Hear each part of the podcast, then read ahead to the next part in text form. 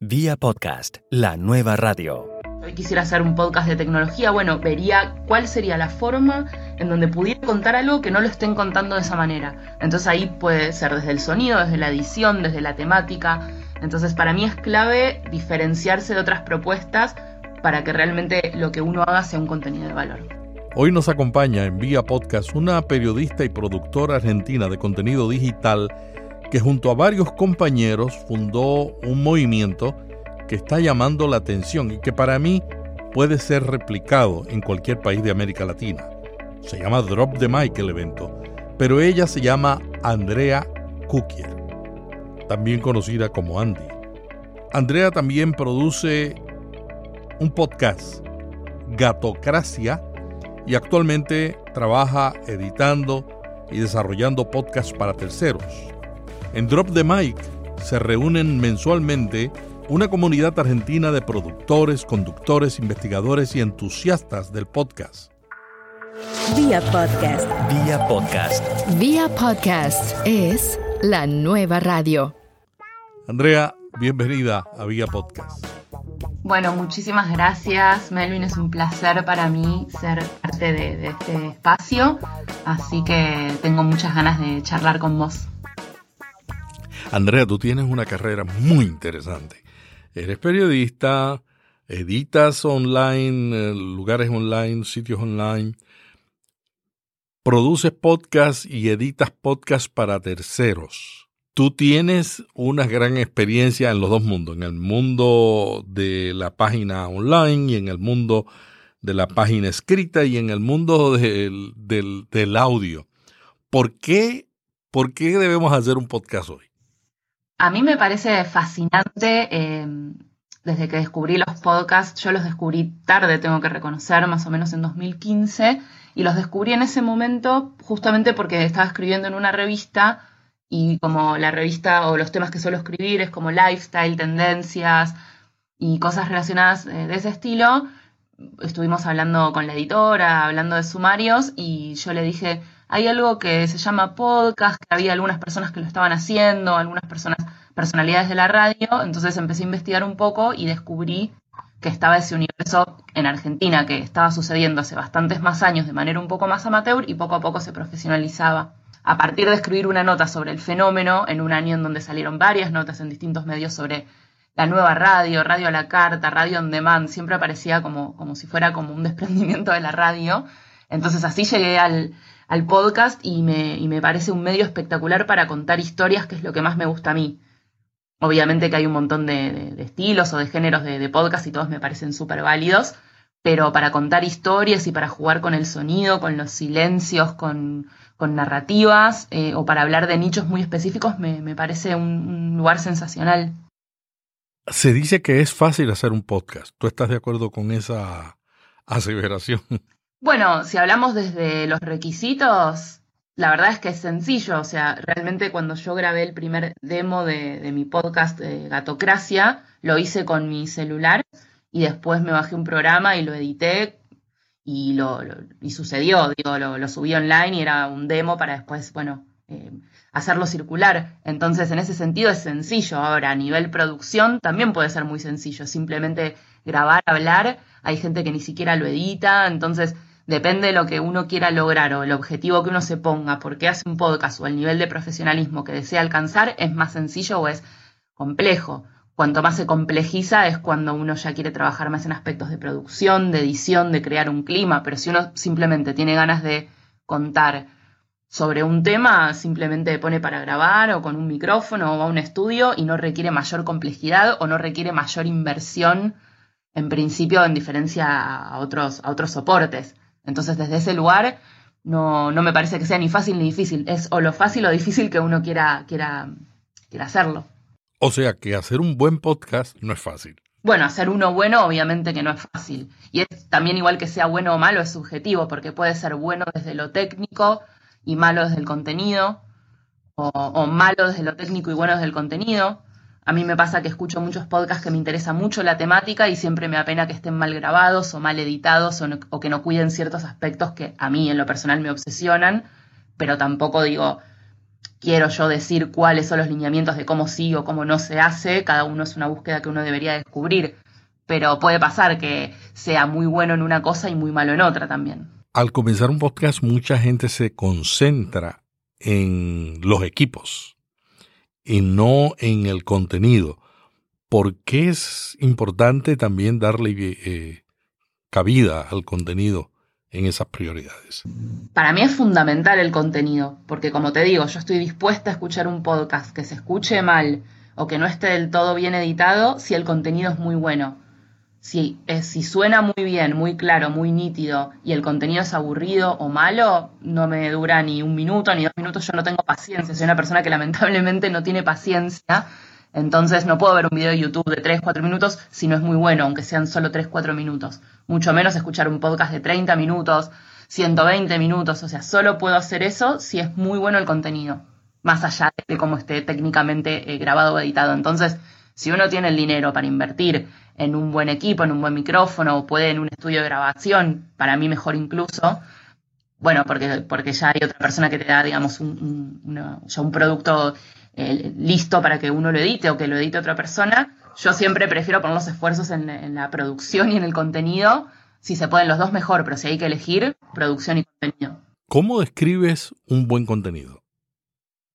Bueno, en ese sentido también es eh, prueba y error, es práctica. Eh, yo aprendí todo de oficio porque yo eh, lo único que estudié fue en el, bueno, hice obviamente la, la, escuela, por lo menos en Argentina es la escuela primaria, el secundario, y luego es opcional eh, un, estudio universitario terciario. Yo hice terciario de producción de radio eh, y no tengo otros estudios ni en comunicación ni en periodismo, simplemente que fue un oficio que descubrí con el tiempo y lo aprendí a pulir y lo sigo puliendo, por supuesto, porque es algo que uno aprende todos los días y de otros colegas.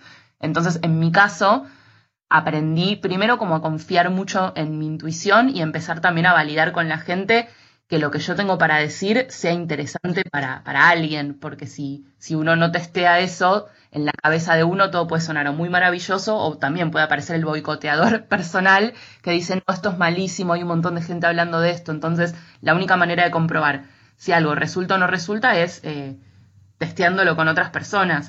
Mi proceso es ya es como muy interno y es algo que no sé si podría bajarlo porque es como una cosa que yo lo siento, es muy desde la intuición, que siento que me gusta un tema, me interesa un tema y cuanto más me interesa, más tengo ganas de investigar y cuanto más investigo sobre el tema salen mejores cosas. Entonces la clave es que sea un tema que sea como muy cercano a tu corazón o a tu interés. Porque es muy difícil sostener algo tanto tiempo con un tema que a uno no le apasione verdaderamente. Andy, ¿de dónde salió el nombre y la idea para hacer un podcast sobre gatos? Bueno, la idea nació cuando adopté a mi gata Tali hace ya casi 10 años, ahora se van a cumplir 10 años en, julio, y, empecé a notar particularidades que uno hasta que no tiene, supongo que con un perro puede pasar también, pero con gato había cosas que yo me empecé a dar cuenta que en Internet había mucho contenido sobre gatos, además de sobre mascotas, puntualmente. En YouTube o en Internet y en toda la cultura pop, el gato o, la, gata, digamos, son como referentes muy puntuales, desde Garfield, Gran Picat, los memes virales, los videos de YouTube que tienen más reproducciones son de gatos. Y en todos estos temas siempre encontraba que cada vez que yo hablaba de algo de gatos, tenía un montón de gente que quería contarme las historias de los suyos. Y yo soy una persona que me, que me interesa mucho las historias, o sea, por eso también todo lo que hago está relacionado. El periodismo, hacer un podcast o contar una historia, bueno, siempre se trata de eso, de encontrar una conexión entre eso. Entonces, en ese sentido, yo empecé a sentir realmente que vivía en una gatocracia, porque digo, yo no vivo en una democracia, porque la gata hace lo que quiere, cuando yo la llamo no viene, no me da bola, simplemente come y duerme, y cuando yo quiero, hace frío y quiero que suba a la cama, no sube, cuando yo quiero descansar, me sube a la cabeza, me despierta todos los días a las 5 de la mañana para que la vea comer porque tiene su comida. Entonces empecé a sentir esto que lo, que lo empezó como una broma, pero después la gente se relacionaba que yo decía que me sentía la socia capitalista que le pagaba el alquiler, pero que ella era la verdadera dueña de la casa. Y así nació el concepto. Andy, muy interesante toda esta experiencia y yo creo que es el único podcast sobre gatos, ¿no?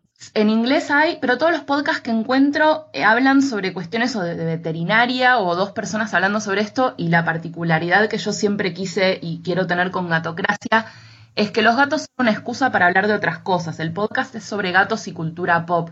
Entonces, con la excusa de hablar de Garfield y su dueño John Bonachon, en el primer episodio yo hablo con un filósofo, periodista y que también es colega y amigo mío, Tomás Balmaceda, que cuenta, por ejemplo, qué pasa con las personas que viven solas y tienen mascotas y cómo a veces uno le atribuye cosas o pensamientos a las mascotas desde la soledad. Entonces se corre un poco el foco de hablar meramente del, gato para hablar de otras cosas o hablar de ciudades como, como Tokio y, los cafés de gatos o Estambul y la relación que tienen con los gatos callejeros o de repente de gatos en la moda, que, que es un episodio que está por salir, o de dueños millonarios que, fallecen y le dejan la herencia a los gatos. O sea, realmente en cada episodio, y por eso también lleva mucha producción, em, realmente lo, que, lo que quiero y lo que, bueno, yo tengo también una productora ejecutiva que es Alejandra Torres, que me ayuda también mucho con esto, es realmente encontrar historias de vida en donde el gato sea un motor o una excusa para hablar de otras cosas. Por ejemplo, en el episodio de Estambul,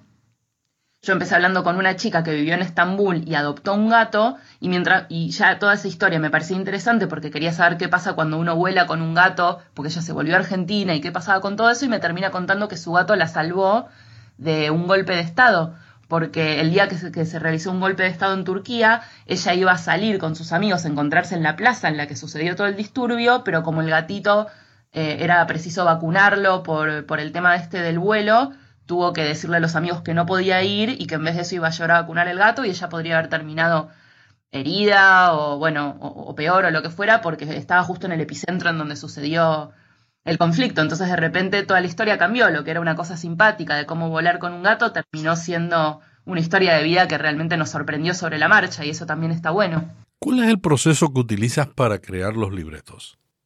Lo primero que hago es encontrar la historia. Entonces, una vez que tengo la historia, como en este caso, que, había grabado el testimonio, eh, ahí empiezo a ver cuáles son las partes interesantes que van a ser los ejes de la historia. Es decir, como en cualquier historia, el principio, el, nudo y el desenlace. Entonces, una vez que tengo eso identificado, voy eh, en mi cabeza como escribiendo las partes básicas de, esa historia y lo que a mí me gusta o trato de, hacer con Gatocracia es que, sea como una especie de documental sonoro. Yo miro muchos documentales. En Netflix lo que más miro son documentales.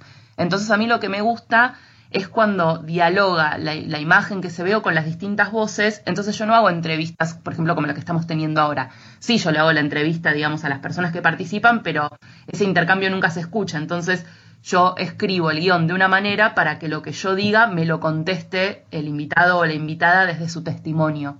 Entonces así es como que lo voy tejiendo. Entonces, de acuerdo a las respuestas, yo hago las preguntas, pero en vez de hacer una pregunta directa como contame cómo fue eh, el, vuelo con tu gato, bueno, cuento cómo es, eh, no sé, volver en, avión o que ella se había separado y que por eso tomó la decisión de volver. Entonces completo la historia como un relato, como si estuviera escribiendo una historia. Y lo más importante de eso para mí es que no suene leído. O sea, es evidente que cuando alguien lo escucha se nota que estoy leyendo un guion y eso no me molesta, pero no quiero que suene como, como algo impersonal, entonces yo todo el tiempo lo, lo interpreto, o sea, sin ser obviamente actriz de doblaje ni mucho menos, como lo escribo yo, es muy fácil entender la intención con la cual la escribí, entonces eh, lo grabo desde ese tono. ¿Cómo escoges la música y decides dónde colocarla en la narración? Toda la música que elijo siempre es libre de derechos, porque también está esa cuestión de que por ahora eh, Gatocracia es un, passion project, es decir, que yo no tengo por ahora, ojalá que pronto sí, no tengo un sponsor, no tengo anunciantes, aún como el podcast es muy reciente, no, no me animé a hacer un Patreon o crowdfunding, lo podría hacer, pero bueno, todavía no lo hice. Entonces no, no tengo mayores recursos como para contratar a alguien que me haga la música o pagar música en internet, entonces utilizo toda música libre de derechos que no, que entonces primero como ya el, primer filtro es este, tiene que ser una música que no me, que, la pueda usar sin problemas. Y después, bueno, me, gusta mucho, paso muchas horas, realmente invierto muchas horas por mes o por semana eh, bajando música que me parece que me puede servir. Entonces, una vez que tengo el episodio, voy a mi biblioteca, que cada semana voy sumando de a 50 o de a 100 temas. La mayoría ya los conozco, así que sé para qué clima me sirve. Y si no, hago un ejercicio de es la verdad, muy intuitivo. Yo de repente estoy, cuando estoy editando, estoy escuchando, sea mi testimonio, eh, sea mi guion o el testimonio, y van corriendo los temas y en un momento digo, es este. Y lo pruebo y generalmente me engancha justo a veces hasta con la duración del tema. Es, la verdad es que me gustaría decirte que hay un proceso, pero es más una cuestión intuitiva. ¿Cuáles son las herramientas que utilizas? Em, edito con Audacity. La edición, si bien es compleja desde lo artístico, desde lo técnico es muy sencilla. Obviamente eh, tengo el primer proceso de limpiar el audio, que obviamente suene nítido y claro. Por una cuestión incluso también a veces de que como mi podcast es muy corto, la verdad es que no quiero citar a una persona a un estudio de grabación para hacer una nota de 5 o 10 minutos porque me parece una pérdida de tiempo y una falta de respeto a alguien hacerlo venir solo para algo tan corto, así que me suelo manejar o con audios de WhatsApp que me envían, que tienen una calidad aceptable. Si es una entrevista más larga, la hago en un estudio o con herramientas como Zencaster, por ejemplo, que permite grabar los dos canales. Entonces, bueno, yo ya mi, guion igual lo grabo en un estudio de grabación y, y me queda bastante nítido lo de la otra persona.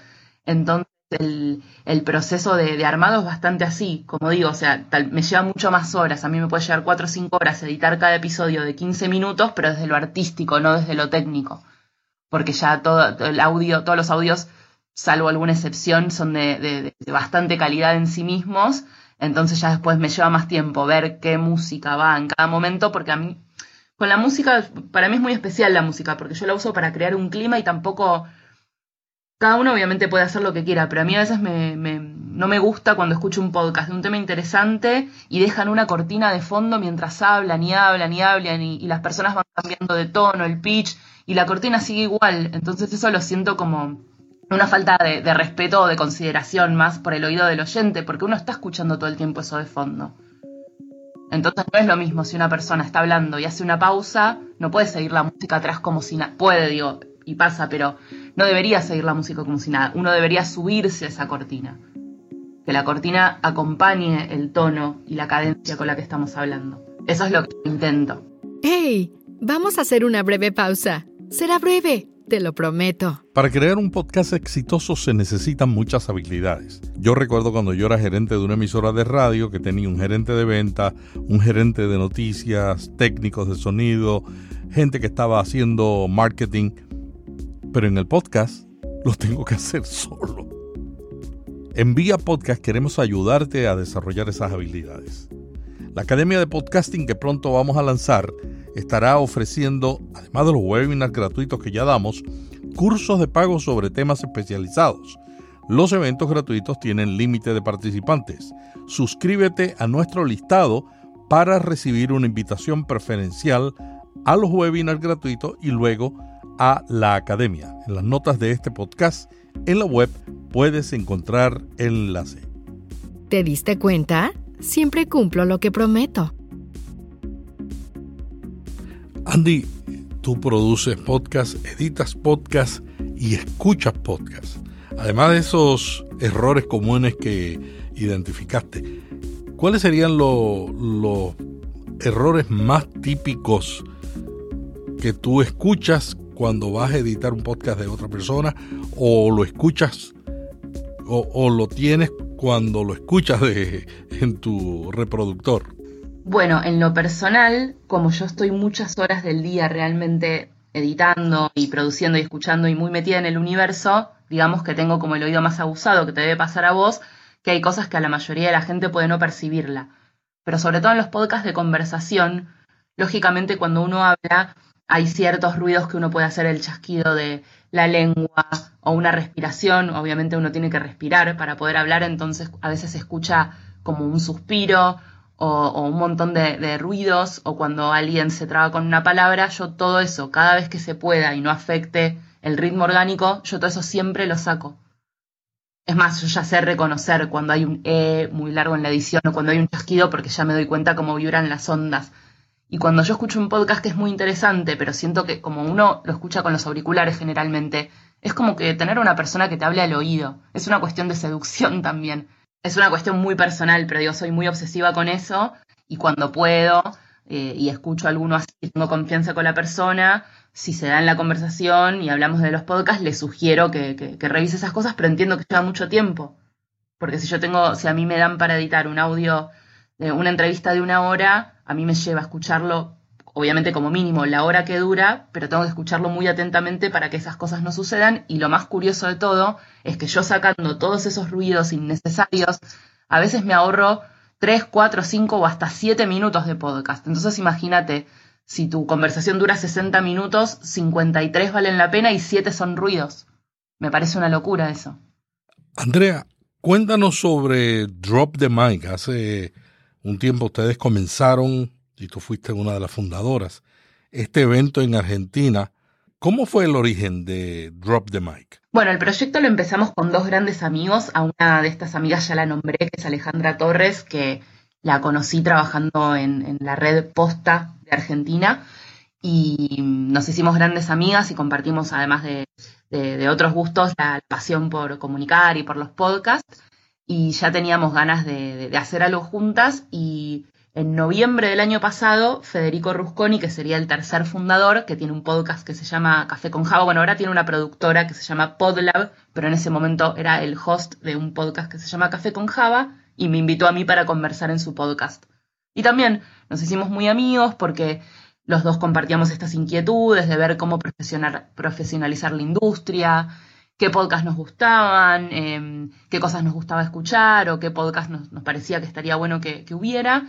Entonces, eh, Ale, Fede y yo decidimos juntarnos a, charlar y hablar sobre el tema. Entonces Fede nos preguntó si le parecía bien que invite a sus amigos del resto del podcast, que creo que eran cinco o seis, son bastantes. Entonces ya éramos diez, obviamente le dijimos que sí, que por supuesto, y cada uno de esos amigos preguntaba, ¿pueden venir los chicos de tal podcast? Y nosotros dijimos sí, o sea, obviamente era una conversación abierta, no, no era una charla privada.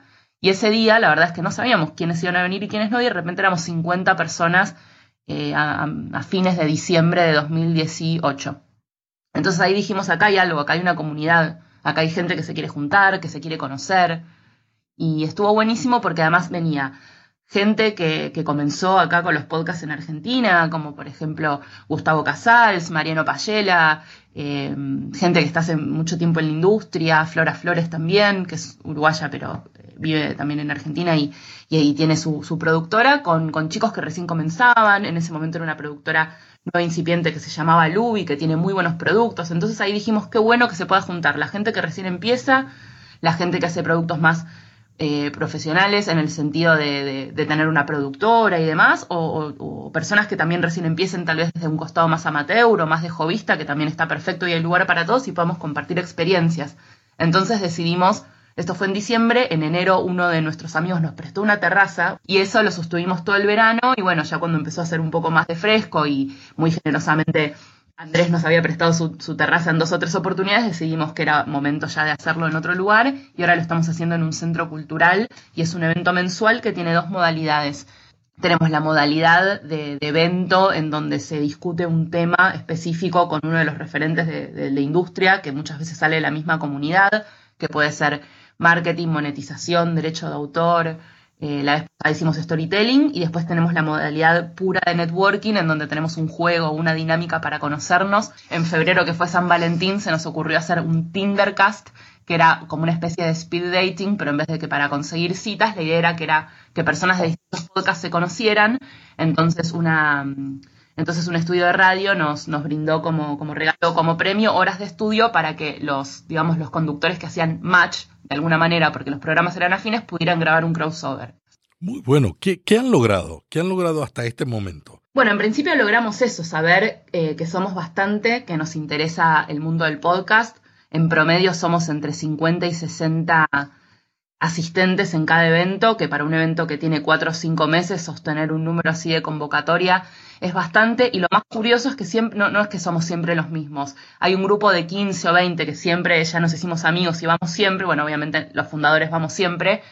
Pero siempre vienen 30 o 40 personas que les interesa ese tema y vienen de distintas industrias también. Algunos vienen de, la radio, que ya están trabajando en la radio, o periodistas que les interesa acercarse. Entonces vemos mucha gente que se quiere sumar. La idea es que siga, que siga creciendo y la idea también es profesionalizarlo y que todos nos podamos de alguna manera aunar para hacer de esto una industria y que todos realmente, los que querramos, podamos vivir de hacer podcast y que las grandes marcas empiecen a querer publicitar podcast o que los grandes medios cada vez tengan más ganas de producir y hacer sus propios podcasts y que eso sea una fuente de trabajo para nosotros.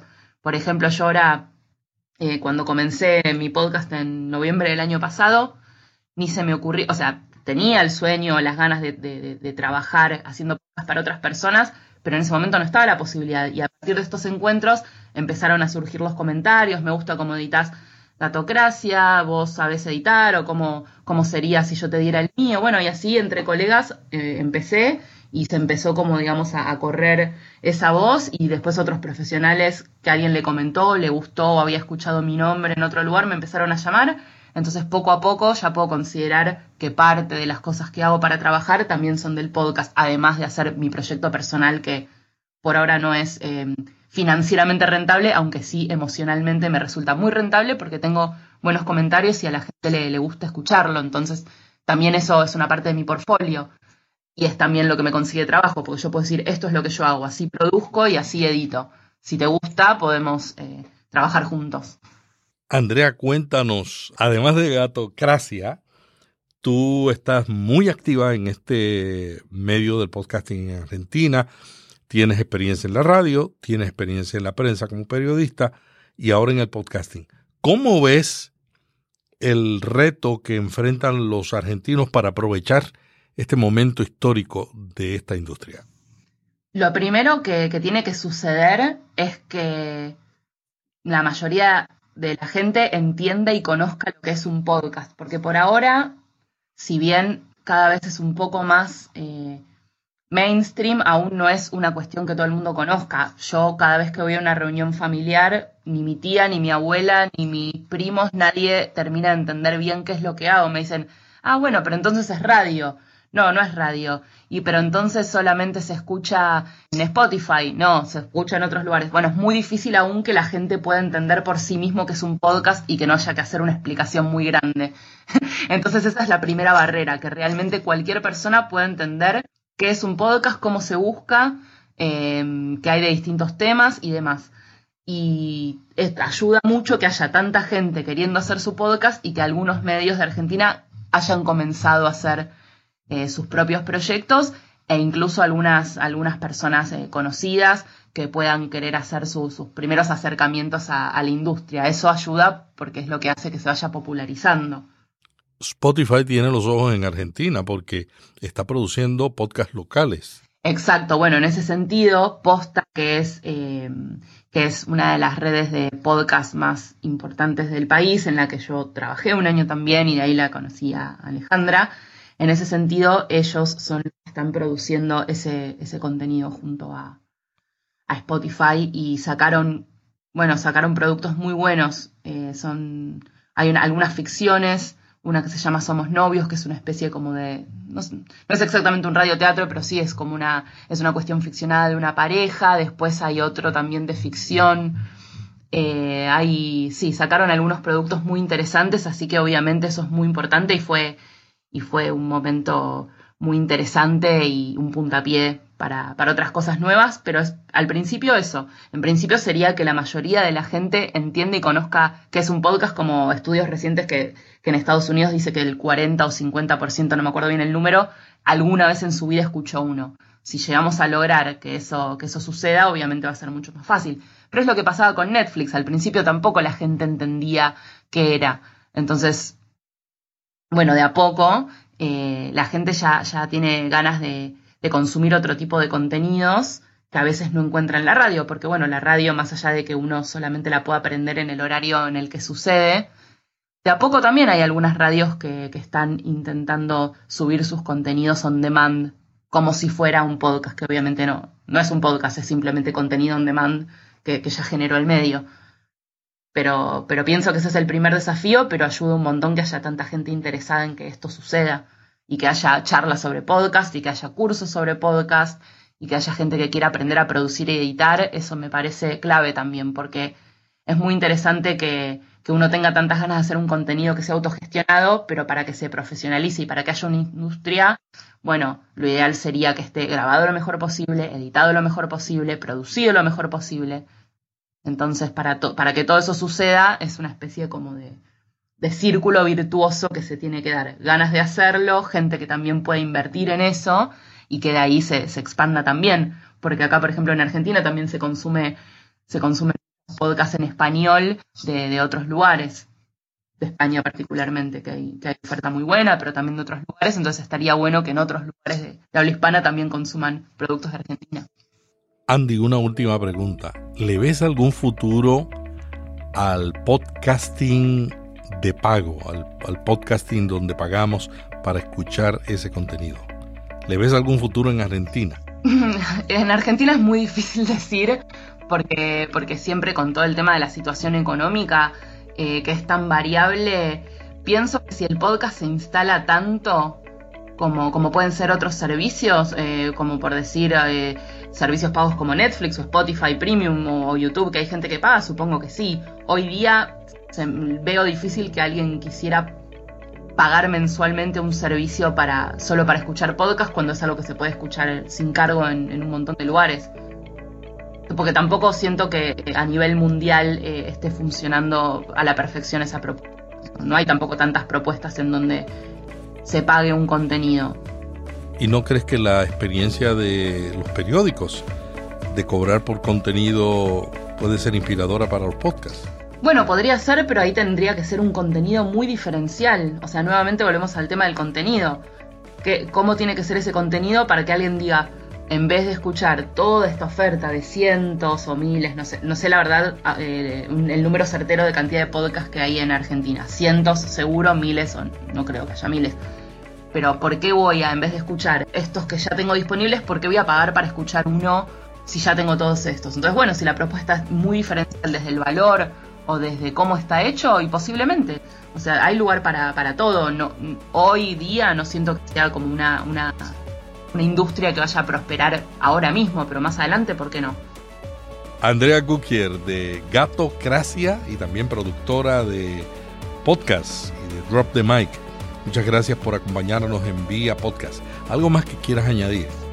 Sí, me encantaría que todos puedan eh, hacer su propio podcast y que realmente, además de hacerlo, que tengan la pasión, que realmente le, dediquen el tiempo y las ganas de estar en esto que digo de los contenidos y la producción, porque es súper importante, porque es lo, lo clave, lo que va a retener a la audiencia, que si hay que enfocarse entre calidad de equipos o, producción, yo preferiría siempre la producción y el contenido porque eso es lo más sólido. Se dice que el contenido es rey o reina, pero es, es, lo más importante. Entonces siempre pensar un contenido diferencial, aunque la temática ya esté repetida, porque hay temáticas que, que lamentablemente o por suerte, bueno, dan un montón que hablar.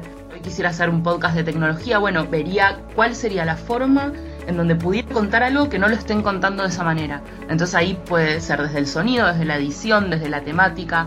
Entonces para mí es clave diferenciarse de otras propuestas para que realmente lo que uno haga sea un contenido de valor. Vía podcast. Vía podcast. Vía podcast es la nueva radio.